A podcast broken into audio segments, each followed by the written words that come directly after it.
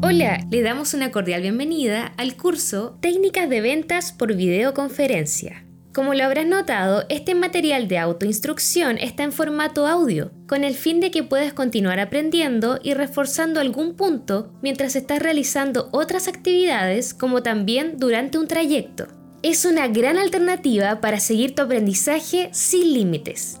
Además, este curso tiene como objetivo conocer las mejores prácticas que nos permitan conseguir excelentes resultados de venta mediante el uso de las videoconferencias, aspectos organizativos a considerar, desarrollo de la reunión, cierre de ventas, el proceso de la atención y el uso del storytelling, entre otros. Y una vez terminado este aprendizaje en línea, habrán adquirido los procesos y conocimientos necesarios para aplicarlos en el mundo laboral también es importante que sepan que ante cualquier duda o consulta estamos siempre listos para ayudarles en los canales oficiales de comunicación dispuestos en la plataforma. Queremos que sean el mejor. Un saludo virtual de AC Formación. ¿Nos escuchamos? Antecedentes generales del curso. Descripción. Las reuniones cara a cara siguen siendo imprescindibles para llevar a cabo muchas operaciones comerciales, pero también son costosas, consumen mucho tiempo y exigen un gran compromiso de todos los involucrados para programar el encuentro. Por fortuna, las videoconferencias bien utilizadas permiten construir y mantener relaciones profesionales sólidas con los clientes de una forma bastante parecida a los encuentros presenciales, dándole un toque personal al mismo tiempo que evitan los inconvenientes que presentan las reuniones cara a cara. En este curso revisaremos las mejores prácticas que nos permitan conseguir excelentes resultados de venta mediante el uso de las videoconferencias. Venta a través de videoconferencia. ¿Qué ventajas ofrece? Tradicionalmente, la venta personal solía tener lugar mediante un encuentro personal cara a cara con él o los clientes o prospectos. Más tarde se incorporó también el uso del teléfono y del mail como herramientas alternativas o complementarias a la presencia física. Estas herramientas permiten contactar con los clientes o prospectos, evitando los costes y pérdidas de tiempo asociadas con los desplazamientos y facilitando el contacto con personas que pueden estar en cualquier lugar del mundo. Sin embargo, las llamadas telefónicas de ventas, aunque conforman una parte esencial del trabajo de un vendedor, presentan también algunos inconvenientes es difícil saber si la persona que está al otro lado de la línea está escuchando, si el significado y el tono de nuestros mensajes se reciben correctamente o si estamos entendiendo de forma adecuada las necesidades de nuestro interlocutor. Las expresiones faciales y el lenguaje corporal transmiten una parte importante del mensaje que se pierde en las llamadas telefónicas. En cuanto a los correos electrónicos, es una forma todavía menos rica de comunicarse tiene bastantes probabilidades de no ser capaz de reproducir correctamente el tono que queremos dar a nuestros mensajes, y los estudios indican que los emails pueden ser hasta 34 veces menos efectivos que una reunión cara a cara en lo que respecta a los resultados comerciales. De allí que cada vez se utilicen en mayor medida las videoconferencias que están ayudando a cerrar la brecha entre los mensajes de un vendedor y la forma como el interlocutor los recibe, humanizando de este modo la comunicación entre ellos. Estás escuchando este curso creado por AC Formación. Las reuniones cara a cara siguen siendo imprescindibles cuando son posibles, pero también son costosas, consumen mucho tiempo y exigen un gran compromiso de todos los involucrados para programar el encuentro. Por fortuna, las videoconferencias permiten construir y mantener relaciones profesionales sólidas con los clientes de una forma bastante parecida a los encuentros presenciales, dándoles un toque personal al mismo tiempo que evitan los inconvenientes que presentan las reuniones cara a cara. El simple hecho de verse las caras, aunque sea a través de una videoconferencia, ayuda a generar confianza entre las partes. Las videoconferencias son auténticas, atractivas y mejoran la forma en que nos comunicamos con nuestros clientes o prospectos, siempre y cuando utilicemos bien sus funciones y apliquemos las mejores prácticas. En primer lugar, una de las ventajas evidentes para utilizar las videoconferencias es la reducción de costes y tiempo de desplazamientos y viajes. En este sentido, podríamos decir que si lo habitual es tener reuniones comerciales que no suelen superar los 60 minutos, cualquier desplazamiento de más de 30 minutos supone una pérdida de tiempo y a menudo implica invertir más tiempo en desplazarse que en tener la propia reunión. Si nos ahorramos estos tiempos de desplazamiento, seremos capaces de incrementar el número de nuestras interacciones comerciales. En la medida que las videoconferencias permiten disminuir la duración de un ciclo de ventas, eso puede conducir a un aumento de los ingresos, por lo que el uso de las videoconferencias puede ser una excelente manera de incrementar los ciclos de ventas. También son un buen camino para ganar más clientes ya que ayudan a expandir el negocio y atender incluso a clientes que están lejos de nuestra región, sin necesidad de desplazamientos. Por otro lado, la utilización de videoconferencias hace que sea posible comunicarse con los clientes de forma más ágil, lo que permite que se incremente el número de comunicaciones siempre que sean necesarias. Normalmente los clientes valoran el seguimiento que hagamos de sus proyectos o las relaciones profesionales que mantengamos con ellos. Mediante las reuniones virtuales, la distancia no es un problema para poder hablar de forma frecuente con el cliente, viéndose las caras y transmitiendo más cercanía. Por eso, sin duda, en muchos casos, las reuniones en línea pueden convertirse en una gran herramienta para fortalecer las relaciones y fidelizar y mejorar la satisfacción del cliente. Además, el uso eficiente de las videoconferencias puede ayudar a mejorar la imagen de la empresa en el mercado, ya que las empresas que adoptan rápidamente las nuevas tecnologías y las incorporan a sus acciones habituales son vistas como modernas y dinámicas. Finalmente, las videoconferencias son también magníficas herramientas para hacer demos de productos. Una demostración en vivo e interactiva puede ser mucho más valiosa que las simples palabras y la videoconferencia hace que sea más fácil que nunca mostrar a los clientes un producto en tiempo real. Vamos a revisar ahora cuáles son las mejores prácticas que nos permitirán conseguir excelentes resultados de venta mediante el uso de las videoconferencias. Aspectos organizativos a considerar. Antes de la reunión en línea con un cliente o prospecto, conviene que tengas en cuenta una serie de cuestiones esenciales para asegurar su éxito. Estos son los principales puntos que debes tener en cuenta. Invitación, agenda y documentación. Una vez que hayas acordado con el cliente o prospecto la fecha y hora de la reunión en línea, crea la cita o evento en una aplicación de calendario y sincronízala con la dirección de correo electrónico de tu interlocutor o interlocutores. De esta manera, tanto tú como ellos podrán ajustar la hora y las fechas correctas, así como realizar un seguimiento a medida que se aproxime la fecha programada de la reunión. Tus interlocutores deberán recibir un correo electrónico que les permita saber a qué hora se realiza la llamada y cómo acceder a ella. Siempre conviene que indiques un teléfono u otro método alternativo de comunicación que les permita comunicarse contigo si por la razón que fuera no pudieran unirse a la videoconferencia. En la invitación conviene que indiques el título de la reunión haciendo referencia al objeto central de la misma y asimismo es recomendable que describas en unas breves líneas la agenda prevista de la reunión.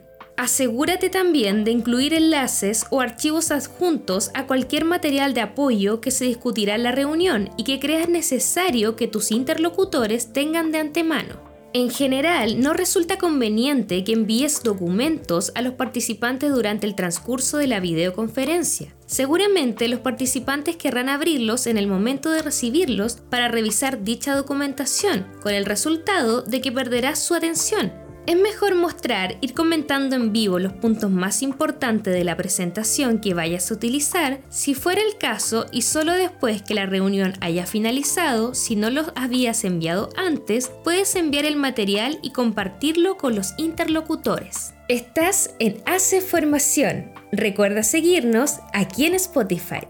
Preparación del escenario. Necesitarás un lugar tranquilo para realizar una reunión virtual de ventas un lugar que esté libre de ruidos de fondo e interrupciones. Así que elige un lugar con poco ruido en la sala y pone el silencio el móvil para evitar que suene durante la reunión virtual, del mismo modo que probablemente lo harías en una reunión presencial. Echa un vistazo al entorno en el que te encontrarás durante la videoconferencia para garantizar que tenga un aspecto profesional. Lo que tienes a tu alrededor es el marco en el que se encuadra tu presencia y es importante porque es probable que tus interlocutores hagan juicios basados en ese entorno, aunque sea de manera inconsciente. Así que evita el desorden, como tazas vacías de café o papeles sueltos y desordenados. Nuestro consejo es buscar o bien un fondo blanco o bien un escenario que tenga cierta profundidad. Un escenario con profundidad despierta mayor interés en la presentación y hace que la videoconferencia sea más atractiva. Pero ten cuidado para no generar distracciones excesivas con posibles objetos extraños que puedan aparecer en el fondo y asegúrate que durante la grabación no pasen otras personas detrás de la cámara. Verifica también la iluminación de la sala. Considera si la habitación es demasiado luminosa u oscura y asegúrate de que tu imagen no quede con sombras o a contraluz. Si es necesario, realiza ajustes como cambiar el ángulo de la pantalla o agregar fuentes de iluminación adicionales. Cuidar tu apariencia también es importante, independientemente de dónde te encuentres. Por eso, además de verificar el ambiente, revisa también tu imagen personal para transmitir confianza a tus clientes. Comienza por subir a tu perfil en la aplicación que vayas a utilizar una imagen que transmita profesionalidad. Configuración del equipo. Conéctate siempre unos minutos antes de la reunión para comprobar que todo funciona correctamente o resolver posibles imprevistos, como que el ordenador te pida realizar alguna actualización, el micrófono no funcione, no se escuche el audio o no se vea el video de la webcam. Coloca la posición de la cámara preferiblemente a la altura de tus ojos y evita que tu rostro quede demasiado cerca del ordenador para que los participantes puedan ver tu rostro por completo y también con el fin de facilitar que la atención se centre en el contenido que estás presentando. También debes tener en cuenta que la cámara esté bien posicionada con respecto a la iluminación de la habitación. Mientras estás hablando, procura mirar hacia la lente de la cámara, no hacia la pantalla del ordenador. También puedes inclinar levemente la cabeza hacia adelante para generar sensación de acercamiento e implicación. Y no olvides sonreír. Igualmente, procura evitar ecos y ruidos externos que distraigan la atención. Si vas a compartir tu pantalla para presentar algún material, organiza tu escritorio evitando dejar muchas pestañas abiertas, cerrando las pestañas personales en tu navegador y sobre todo evitando dejar al descubierto informaciones de uso interno de otros clientes o sobre el propio cliente con el que vas a mantener la reunión en línea. También conviene que apagues todas las aplicaciones de mensajería instantánea, software de notificación u otros programas que pudieran interrumpir o distraer de la reunión. Aunque no queramos, los cerebros de los participantes se van a fijar en esos aspectos y van a condicionar su reacción y la percepción que tengan del evento es muy importante que domines la aplicación que estés usando. Muchos de los fallos en las reuniones en línea se producen porque no conocen bien las opciones de la aplicación que se está utilizando. No hay nada como decir algo así como, perdonen, que no sé qué pasa, voy a intentar compartir mi pantalla de nuevo, para que tu interlocutor comience a impacientarse y perder la atención de tu presentación. Existe una serie de acciones básicas que deberías saber realizar a la perfección, como son las de compartir tu pantalla con los participantes, pasar el control a otro participante para que pueda compartir su pantalla si es necesario, compartir un archivo o documento o crear una pizarra virtual para escribir o dibujar algo. Asegúrate también de cargar todos los archivos que necesites con anticipación para no demorarte buscándolos durante la presentación.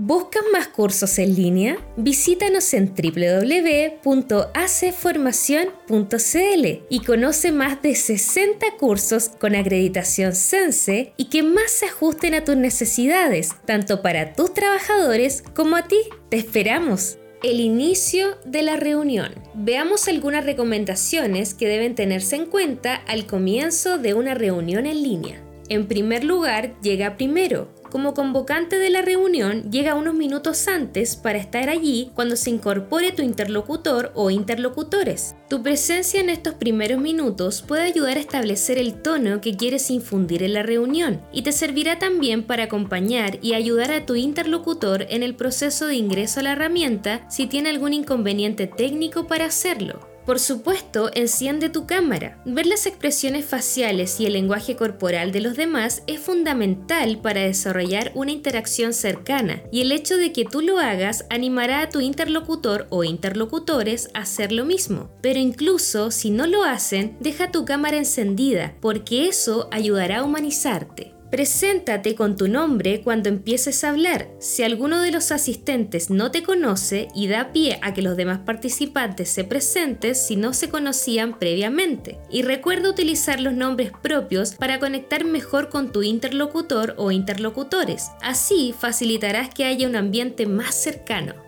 Intenta transmitir positividad y generar rapport desde el primer momento, tomándote unos breves minutos para una conversación informal, aunque siempre de forma no invasiva. Para ello, puedes compartir alguna anécdota divertida que te haya sucedido antes de la última reunión, preguntar por el clima, mencionar algún objeto de la sala de otra persona en la reunión, como por ejemplo elogiar un cuadro que está detrás o mostrar algo propio de tu espacio, como el equipo que trabaja contigo en el caso que te encuentres en la oficina. También puedes comentar algo que viste en su sitio web o de su negocio. Eso además mostrará tu interés por su compañía. La idea es romper el hielo y eliminar la distancia profesional lo más rápido que puedas. Esos pocos minutos de interacción amistosa antes de sumergirte de lleno en el asunto central de la reunión pueden crear la proximidad y conexión necesarias para que ésta sea exitosa y se mantenga el buen tono de la comunicación durante toda la conversación.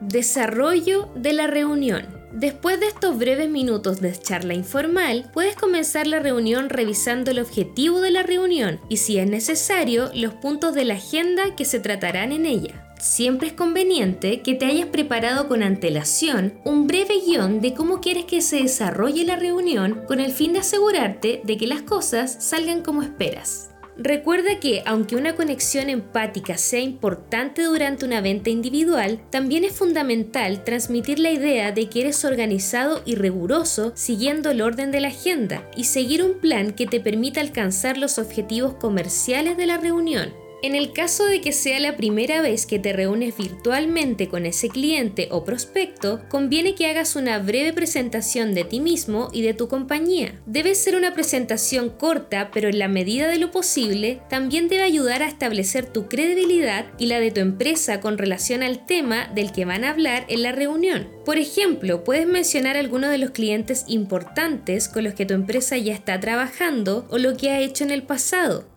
Es importante que los potenciales clientes conozcan colegas o competidores suyos que hayan contratado los productos o servicios de tu empresa con anterioridad. Van a estar mucho más dispuestos a avanzar sabiendo que a esas personas les ha interesado lo que ofreces. Es la famosa prueba social y es realmente importante. En este punto, y antes de comenzar a hacer la presentación de tus productos o servicios, conviene que indagues sobre las necesidades o motivaciones del cliente o prospecto respecto a las soluciones que van a discutir. De hecho, si es la primera vez que te reúnes con ese cliente o prospecto, lo conveniente sería que hubieras investigado un poco acerca de él y de su empresa antes de la reunión. Por ejemplo, sobre cuál es su cargo, qué capacidad de decisión tiene, cuál es el negocio al que se dedica su empresa, qué productos y servicios ofrece, su plantilla aproximada, sus clientes, su competencia, etc. Toda esa información que normalmente puede obtenerse a través de Internet y de las redes sociales profesionales como LinkedIn, te vendrán bien para construir tus argumentos con más eficacia y de nuevo transmitirán al cliente tu interés hacia su compañía.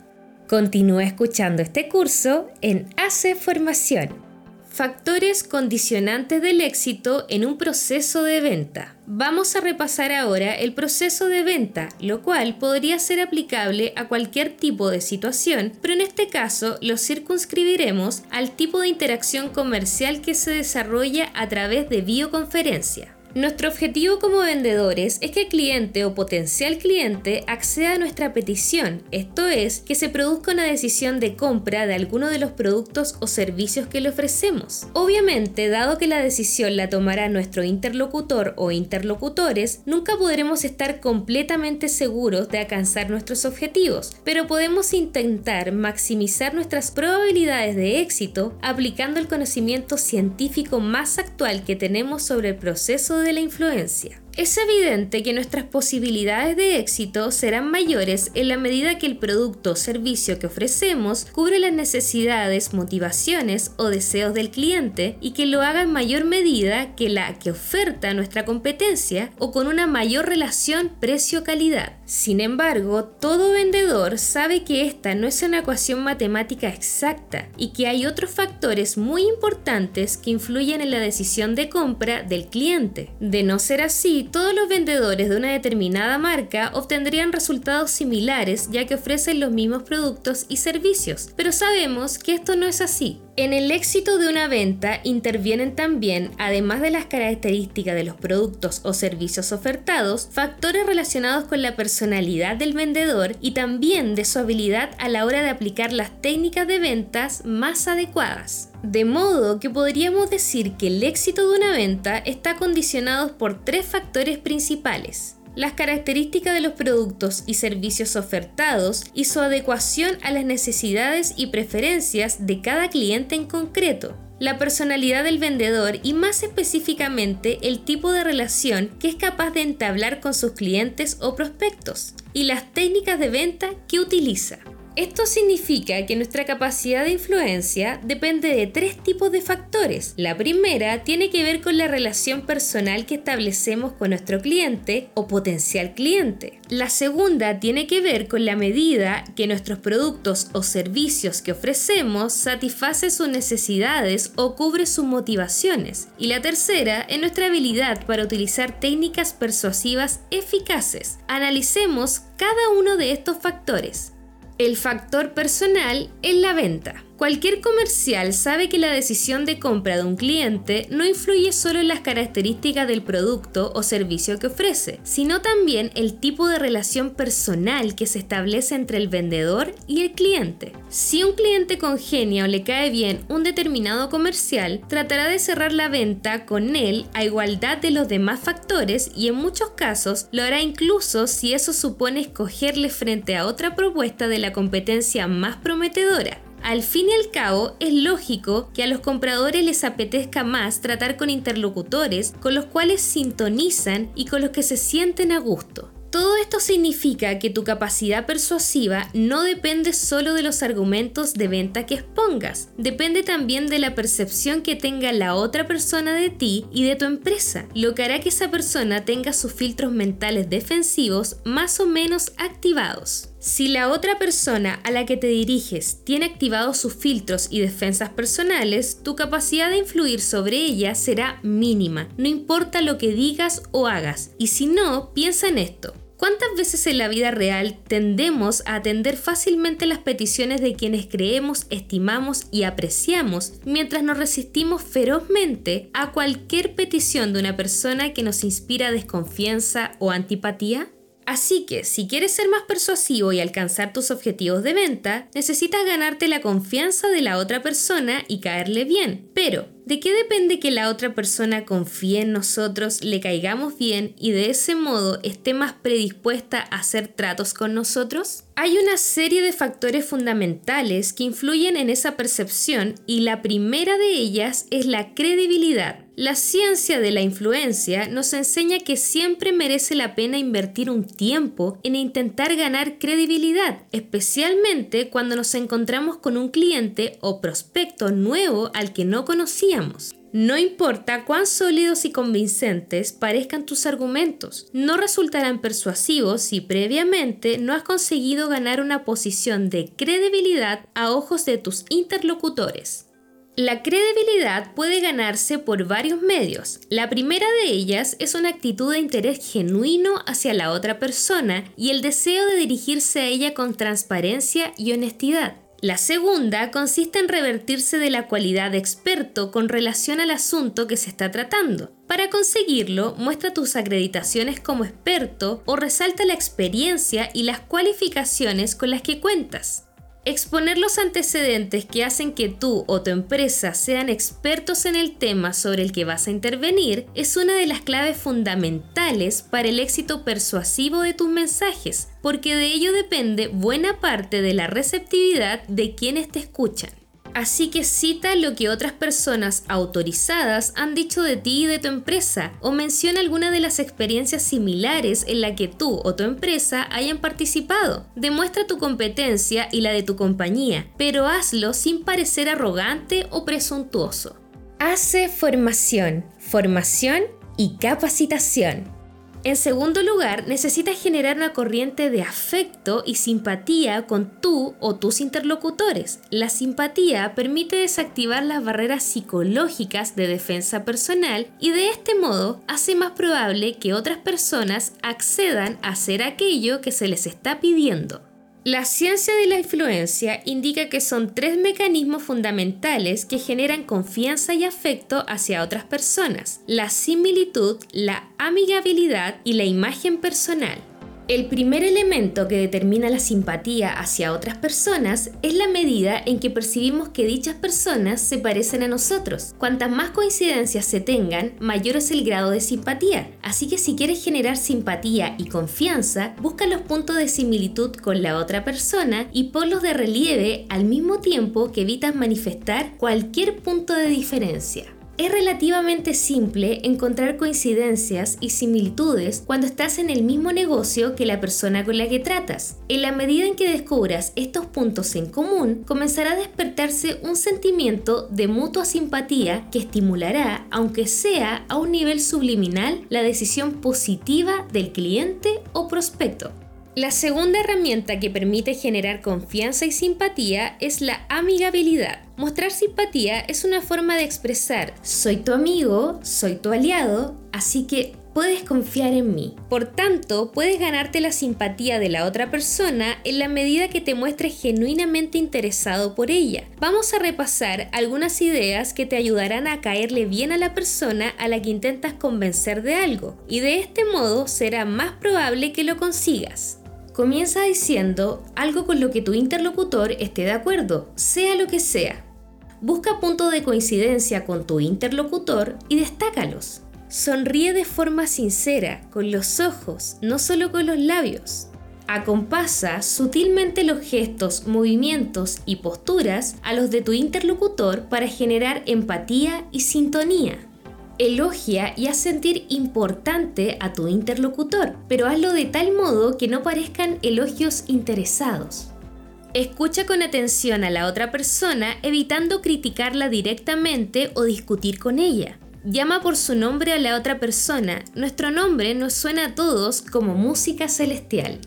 La tercera herramienta que te ayudará a conseguir tus objetivos comerciales es una imagen personal atractiva. La gente que tiene una imagen atractiva cae mejor, es más persuasiva y consigue cosas más fácilmente. Y no hablamos solo de una imagen personal atractiva, sino también de una personalidad atractiva que puedes mostrar desplegando simpatía, ingenio, buen humor, elegancia, porte o carisma. Aunque sea a través de videoconferencia, puedes transmitir carisma mediante las señales que emites a través de tu actitud corporal, tus gestos, el tono de voz e incluso el cuidado de tu aspecto personal. Esta comunicación se realiza a un nivel inconsciente, de modo que es sentida más que controlada, pero produce un efecto inmediato en las personas con las que nos relacionamos. El proceso de la atención y el uso del storytelling. En cualquier proceso de comunicación, el concepto de control de la atención y generación de interés es básico para conseguir los objetivos de comunicación que se persiguen. Eso significa que si no consigues captar la atención y despertar el interés de tu interlocutor o interlocutores, difícilmente conseguirás tus objetivos de ventas. Sin embargo, la atención es un recurso evasivo que tiende a perderse fácilmente en cualquier tipo de presentación, incluso las que se producen en los encuentros presenciales. Durante la mayor parte del tiempo, el proceso de atención es dirigido por algoritmos inconscientes que le dicen a nuestro cerebro en qué cosas deben fijarse y en cuáles debe ignorar. Así que lo que debes tener en cuenta cuando hagas una presentación comercial es que el cerebro de tu interlocutor o interlocutores tenderá a desconectar y dejar de prestarte atención si el contenido de tus mensajes les parece aburrido, ya conocido, demasiado complicado, con excesivos detalles o carente de un contexto que les confiera significado. Simplemente su cerebro, de forma consciente o inconsciente, filtrará dicha información catalogándola como irrelevante y tenderá a ignorarla o a desconectar mentalmente la atención de ella. Por el contrario, ¿qué hace que el cerebro preste atención a los mensajes que se le brindan? En general, el cerebro de tu interlocutor o interlocutores prestará atención exclusivamente a aquello que le resulte nuevo, dinámico, visual, concreto, comprensible, sencillo, sorprendente, creíble, útil, breve o que contenga algún tipo de carga emocional. Por tanto, si quieres mantener la atención de tus interlocutores en una reunión comercial a través de videoconferencia, debes dinamizar la reunión y esforzarte de forma especial en generar un clima emocional adecuado. Para ello, en primer lugar, debes asegurarte de hablar alto y claro, transmitiendo entusiasmo y energía en tus mensajes para que tus interlocutores no solo te escuchen y entiendan, sino que también permanezcan atentos a tus palabras. Sobre todo, debes evitar que la sesión se convierta en un monólogo, así que entra en el diálogo siempre que sea posible con el fin de mantener involucrados y comprometidos a tu interlocutor o interlocutores. Así que debes fomentar que la reunión sea interactiva y bidireccional, para lo cual debes recurrir periódicamente a llamar a las personas por su nombre haciéndole preguntas. Eso hará que tengan un papel activo en la reunión y les hará sentir parte de la acción, en lugar de meros oyentes pasivos de tu presentación, lo cual es aburrido y tedioso. Hace formación es la OTEC de Acreditamos Consultores. Formamos tu OTEC desde cero, implementando un potente sistema de gestión de calidad, auditorías internas, capacitaciones constantes, plataforma e-learning, material audiovisual o utilización de nuestro TEC, entre otros servicios. Conócenos en www.acreditamos.cl. ¡Nos vemos! Recuerda que el cerebro de las personas no opera de la misma forma cuando se limita a escuchar a otra persona que cuando tomas una participación más activa en la conversación respondiendo a las preguntas que se le hacen. Si te limitas a hablar durante mucho tiempo mientras tu cliente o prospecto te escucha en silencio, no puedes estar seguro de hasta qué punto te está prestando atención. Y eso es particularmente cierto durante una videoconferencia donde no tienes la misma facilidad de apreciar su lenguaje corporal y sus expresiones faciales que en una reunión presencial. Así que evita los largos monólogos. Las preguntas que hagas a tus clientes o prospectos asegurarán que su atención esté centrada en la conversación, obligándoles a salir de su zona de atención pasiva. También te permitirá obtener información sobre lo que piensan y también te servirá para saber si tienen alguna duda y asegurarte que lo que entienden, lo que explicaste, le encuentran sentido.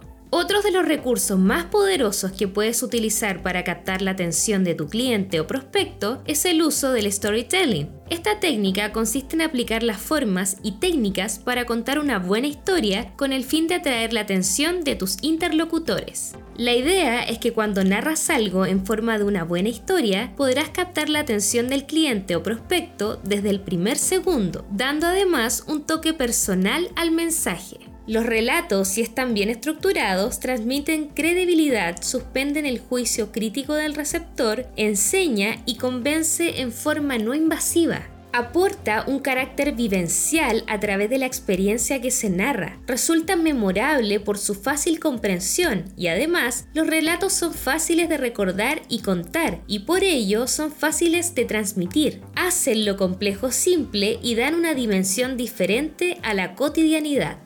Así que si quieres captar la atención de tus interlocutores, no te pases 30 minutos enseñándoles cada función aburrida de tu producto. Mejor cuéntales una historia de la que se desprenda el valor de la solución que les ofreces. Asegúrate de enfatizar los puntos claves que hacen que tu producto o servicio sean mejores que los de la competencia. Veamos un ejemplo de una presentación centrada en funciones.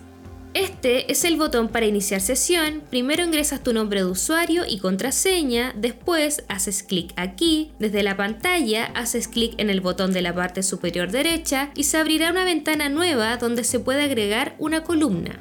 Y ahora veamos un ejemplo de una presentación basada en contar historias. Te voy a mostrar algunos ejemplos y casos reales de problemas que hemos resuelto con compañías como Danone, Telefónica o Iberia para que te hagas una idea de cómo tú y tu equipo podrías utilizar este software para visualizar en tiempo real desde un ordenador o un teléfono móvil los datos de las ventas que se produzcan tanto a través de Internet como en establecimientos comerciales. Recuerda, las historias crean implicación emocional, así que no muestres funciones, cuenta historias. Las motivaciones del cliente. En una negociación comercial, las partes tienen motivaciones diferentes de partida. El comercial quiere cerrar una venta mientras que el cliente quiere cubrir algún tipo de motivación, deseo o necesidad. En este sentido, podemos decir que las probabilidades de éxito de la venta se maximizarán en la medida en que ambas motivaciones coincidan o al menos en la medida que el cliente así lo perciba. Las motivaciones del cliente pueden ser muy variadas dependiendo de cada situación específica en la que como comerciales nos encontremos. En cambio, nuestra cartera de productos y servicios como comerciales siempre es acotada, ya que aunque podamos adaptarla en algunos casos a las necesidades específicas de cada cliente, esto tiene siempre sus limitaciones. Estás escuchando este curso creado por ACE Formación entonces, en el caso de que tengamos una cierta gama de productos y servicios, lo primero que tenemos que intentar averiguar es cuál de ellos se adapta mejor a las necesidades específicas del cliente concreto al que intentamos vender. Y en todo caso, dispongamos o no de no una gama variada de productos y servicios, tenemos que intentar enfocar su venta desde la perspectiva de la motivación específica del potencial comprador. Por ejemplo, si estuviéramos vendiendo automóviles y dispusiéramos de varias marcas en nuestro concesionario, tendríamos que intentar averiguar qué tipo de automóvil encaja mejor con las necesidades del cliente para orientarle a la marca más apropiada. Pero si solo tuviéramos una única marca, lo que tendríamos que hacer es averiguar qué busca el cliente, por ejemplo, precios baratos, seguridad, lujo, etc., para orientar nuestra argumentación comercial de forma acorde con dicha motivación del cliente. De todo esto se deduce que cualquier tipo de negociación comercial debería partir del intento del vendedor de averiguar qué busca el cliente, cuáles son sus motivaciones. Comenzar a explicar las características de nuestros productos o servicios o argumentar explicando sus ventajas y beneficios sin conocer qué busca el cliente casi siempre es un gran error, porque es como ir a ciegas. Por desgracia, es un error demasiado habitual. Entonces, ¿cómo podemos conocer las necesidades o motivaciones del cliente? Como se ha mencionado, nuestra herramienta fundamental para conocer las motivaciones de nuestros interlocutores son las preguntas. Sin embargo, cuando hagamos preguntas al cliente, es importante comenzar justificando por qué las hacemos. Por ejemplo, podemos decir, le hago estas preguntas para poder centrar mi presentación en lo que a usted de forma específica le pueda interesar. Es decir, expliquemos al cliente que el objetivo de hacerle preguntas es simplemente entender lo que busca y necesita con el fin de centrarse en eso y no hacerle perder el tiempo con información que no le interesa. A veces el propio cliente no tiene claro qué es exactamente lo que quiere, y en este caso las preguntas que le hagamos también pueden ayudarle a entender y a anunciar sus problemas y necesidades. Pero recordemos que el objetivo de hacer preguntas no es solo conocer las necesidades, gustos o motivaciones del cliente, sino conocerlas en tanto y cuanto dicha información nos facilite una argumentación que pueda finalizar en una venta. De modo que si, por ejemplo, somos vendedores de un concesionario de automóviles que solo dispone de autos grises, es muy mala idea preguntar al cliente si le gustan los autos grises, porque una respuesta negativa nos cerraría el camino de la venta.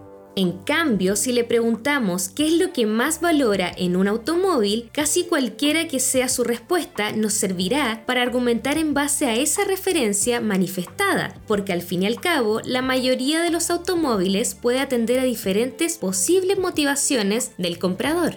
Además de las preguntas, podemos obtener información del cliente practicando la escucha activa, por ejemplo, cuando el cliente comienza a explicar algo, decir expresiones como ajá o así puede ser una fuente poderosa de obtener información en la medida en que invita al cliente a continuar con sus explicaciones. En general, cuanta más información tengamos sobre nuestros clientes potenciales, mayor será la efectividad de nuestra argumentación y mayor será el interés que conseguiremos despertar en ellos, ya que con la información que obtengamos podremos adaptar mejor nuestra presentación a sus necesidades. Una vez que hayamos descubierto a través del proceso comercial alguna necesidad o deseo de su cliente que pueda ser satisfecho con beneficios o ventaja de nuestro producto o servicio, el siguiente paso es presentar nuestros argumentos de venta. Se trata de desarrollar la argumentación de forma clara, ordenada, concreta y convincente, respondiendo siempre a las demandas, expectativas y móviles detectados y contrastados en la fase anterior.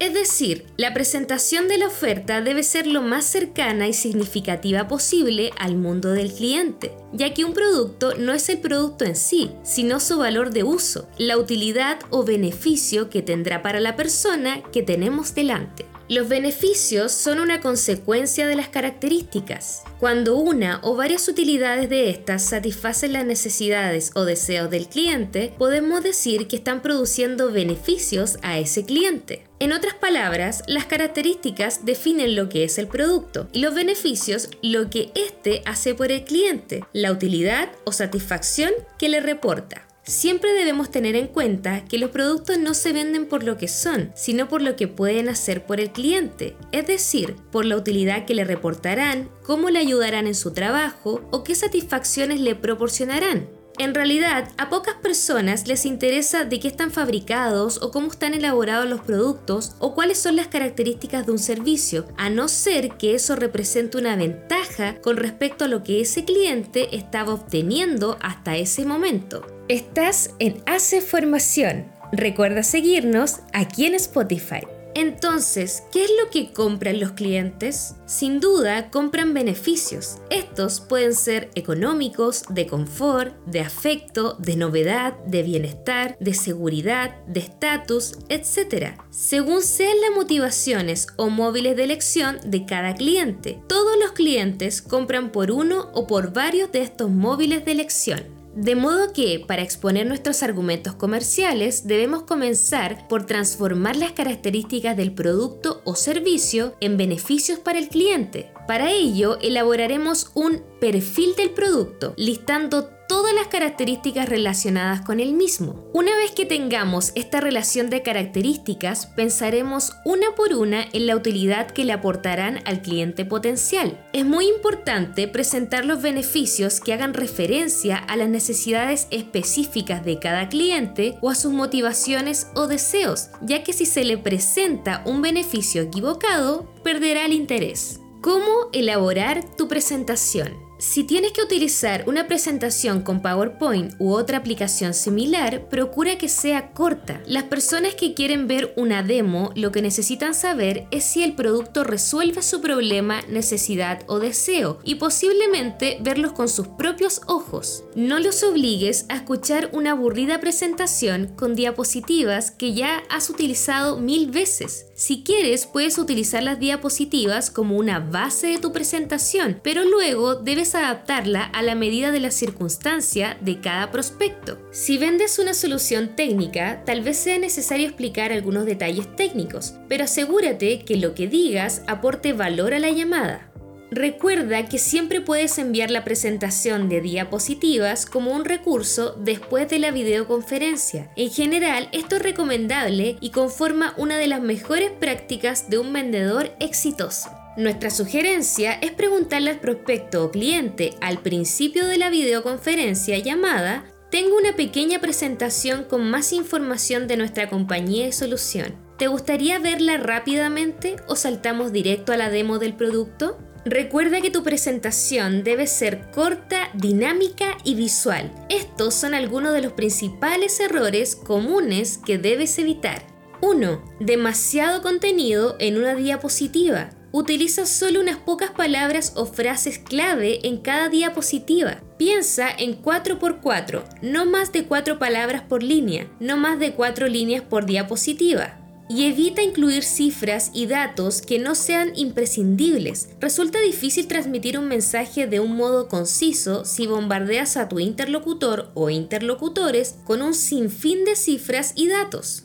2. Todos son palabras, no hay imágenes. Utiliza menos palabras y más imágenes. Utiliza un cuadro interesante o una palabra clave para iniciar tu charla acerca de cada tema o mensaje que deseas enunciar. Realmente las diapositivas deben servirte más como guion para seguir la presentación que como medio para transmitir la información, así que no intentes escribir todo lo que quieres transmitir en las diapositivas. Más bien, utiliza pequeños titulares acompañados de buenas imágenes que ayuden a fijar la atención y te den pie para tus explicaciones. 3. Demasiadas diapositivas. No utilices una diapositiva por cada punto que quieras hacer. El foco principal debe estar en ti, no las diapositivas. 4. Lectura literal de las diapositivas. Nunca te pongas a leer de forma literal el contenido de las diapositivas o tu interlocutor comenzará a desconectar rápidamente de tu presentación. Interpreta lo que aparece reflejado en la pantalla, pero no lo leas. En lugar de eso, mantén el contacto visual con tu interlocutor mientras comentan los puntos claves en un tono conversacional.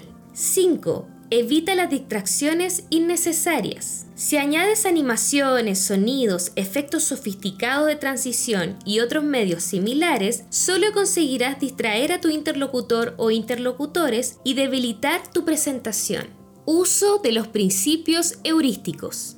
Las personas nunca utilizamos algoritmos de lógica pura para tomar nuestras decisiones, sino que nuestra lógica se combina con algoritmos heurísticos inconscientes que actúan como una especie de atajos para orientar nuestras decisiones. Conocer estos principios heurísticos y aprender a aplicarlos nos ayudará a conseguir más fácilmente nuestros objetivos de venta. Revisémoslos. En primer lugar, tenemos el principio del consenso que indica que asignamos valor a las cosas porque otros las hacen o las quieren, y cuantas más personas hacen algo, tanto más valioso resulta para los demás. Podemos aplicar este principio recalcando a nuestros clientes o prospectos la amplia aceptación que tienen las soluciones que ofertamos o exponiendo una lista de algunos de nuestros principales clientes. En segundo lugar, tenemos el principio de la reciprocidad, que indica que cuando recibimos algo de otra persona, nos sentimos moralmente obligados a devolver de alguna forma en algún momento futuro el beneficio recibido. Podemos aplicar este principio de diferentes formas, por ejemplo, aportando a nuestro cliente o prospecto información que le resulte de utilidad. Podemos darle alguna perspectiva nueva sobre el mercado, facilitarle el dato de algún proveedor que necesite o darle alguna referencia de alguien que podría convertirse en su cliente. En tercer lugar, tenemos el principio de la coherencia, que indica que cuando tomamos una determinada postura y nos comprometemos de alguna manera con ella, tendemos a mantenerla. Podemos aplicar este principio en la medida en que seamos capaces de vincular nuestra propuesta de compra con la imagen que el cliente proclama de sí mismo. Por ejemplo, si el cliente menciona en algún momento que la calidad es lo más importante para él, podemos vincular nuestra propuesta de compra con este compromiso enunciado por el cliente, indicando que, dado que él siempre apuesta por los productos de calidad, sin duda valorará posiblemente nuestra propuesta. En cuarto lugar, tenemos el principio de la escasez,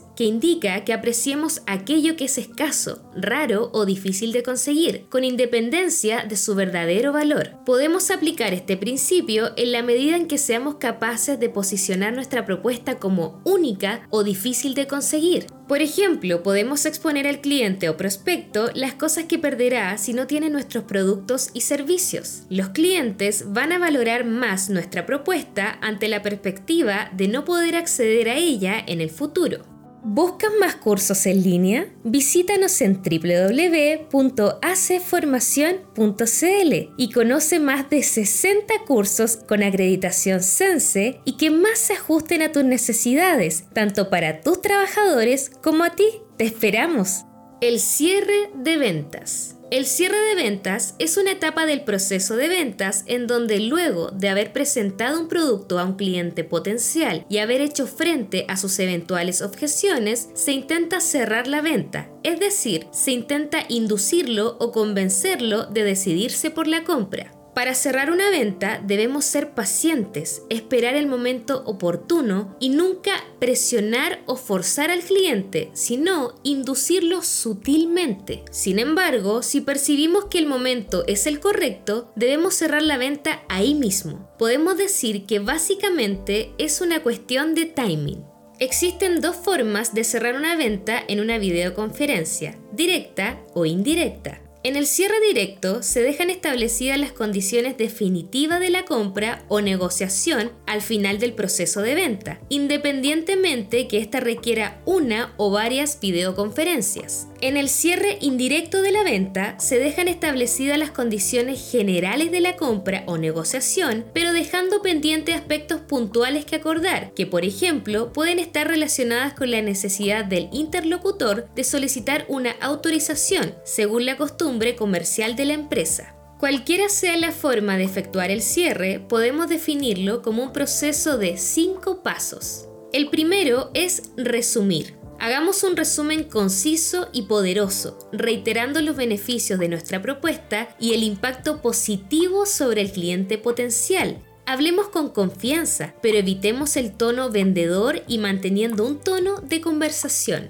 El segundo paso es el chequeo final. Después de resumir, hagamos un último chequeo, no sobre si el cliente ha entendido todo, sino sobre el acuerdo propiamente dicho. El tercer paso es pedir la venta. Si el chequeo final no trajo ninguna objeción, seamos directos y pidamos la venta con claridad y confianza, avanzando con los detalles del cierre. El cuarto paso es concluir con confianza transmitiendo energía y rapport. Incluso si no hubiésemos cerrado la venta, seguramente querremos dejar a los clientes potenciales con la sensación de querer hacer negocios con nosotros.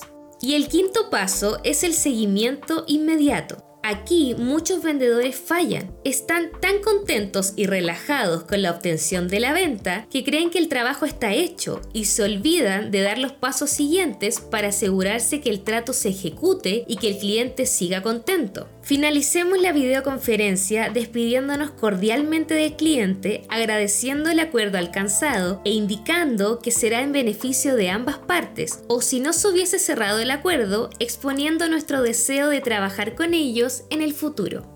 En todo caso, no juzguemos siempre el éxito por el número de veces que obtenemos un sí. Si al cliente potencial le gusta lo que tenemos y nos dice que harán la compra la próxima vez que tengan la necesidad, hagamos todo lo posible hoy por asegurar esa venta. Hola de nuevo, han llegado al final del curso en formato audio Técnicas de ventas por videoconferencia. Esperamos que hayan aprendido y logrado completar las actividades de práctica y las evaluaciones parciales dentro de los mismos módulos. Queremos recordarles que a continuación hay una encuesta para que evalúen el curso y nos den sus impresiones de este. Si la responden, podrán entonces descargar sus merecidos certificados que indican que han finalizado con éxito este curso. Finalmente, le damos las gracias por el tiempo y dedicación desde Hace Formación les deseamos el mayor de los éxitos. Nos escuchamos.